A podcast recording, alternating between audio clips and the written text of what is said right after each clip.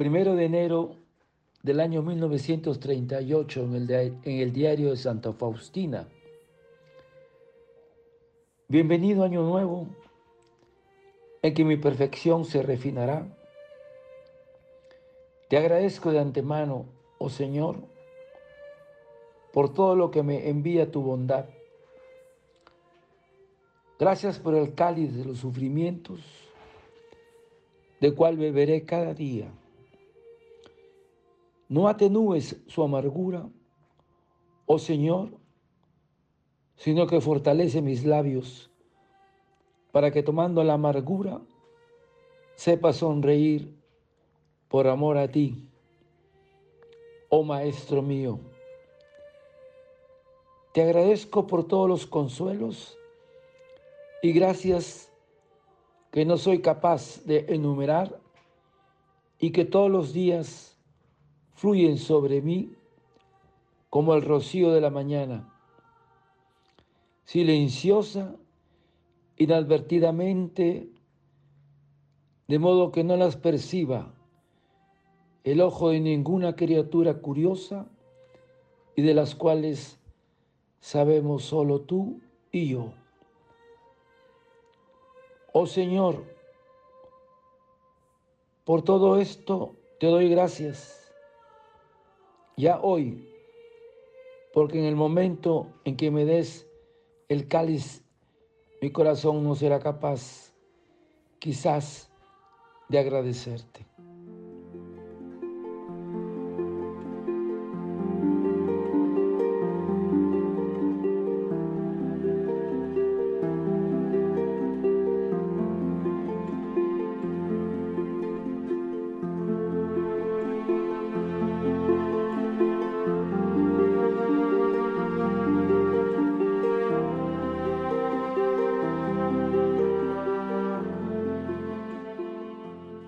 Bienvenido año nuevo, en que mi perfección se refinará. Te agradezco de antemano, oh Señor, por todo lo que me envíe tu bondad. Te agradezco por todos los consuelos y gracias. Gracias por el cáliz de los sufrimientos de cual beberé cada día. No atenúes su amargura, oh Señor. Y San Pablo, hermano, nos dice, andad con prudencia, no como necios, sino como sabios, aprovechando bien el tiempo Verdaderamente es corto nuestro tiempo para amar, para dar. Por eso, hermanos, no podemos desbaratar esta etapa del mundo que Dios confía a cada uno. Hoy es un buen momento para hacer balance del año que ha pasado y propósitos para que el que comienza. Es una buena oportunidad para pedir perdón por lo que no hicimos, por el amor que faltó. Buena ocasión para dar gracias por todos los beneficios del Señor. Porque hermanos, nuestra vida es un camino lleno de tribulaciones y de consuelos de Dios.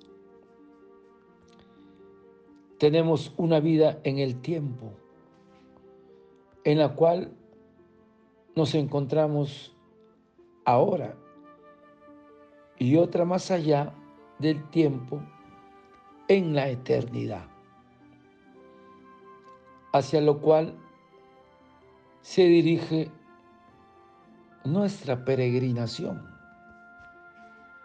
hermanos, somos pasajeros de un tren camino hacia la eternidad. Y cada día estamos más cerca a nuestro destino. Cada año que pasa es una llamada para santificar nuestra vida. Son innumerables los motivos para terminar el año pidiendo perdón al Señor. Pero son los mayores los motivos de agradecimientos en lo humano y en lo sobrenatural. El año nuevo nos trae alegrías y contrariedades. Un año nuevo para un cristiano es aquel que nos ha servido para amar un poco más a Dios y a los demás.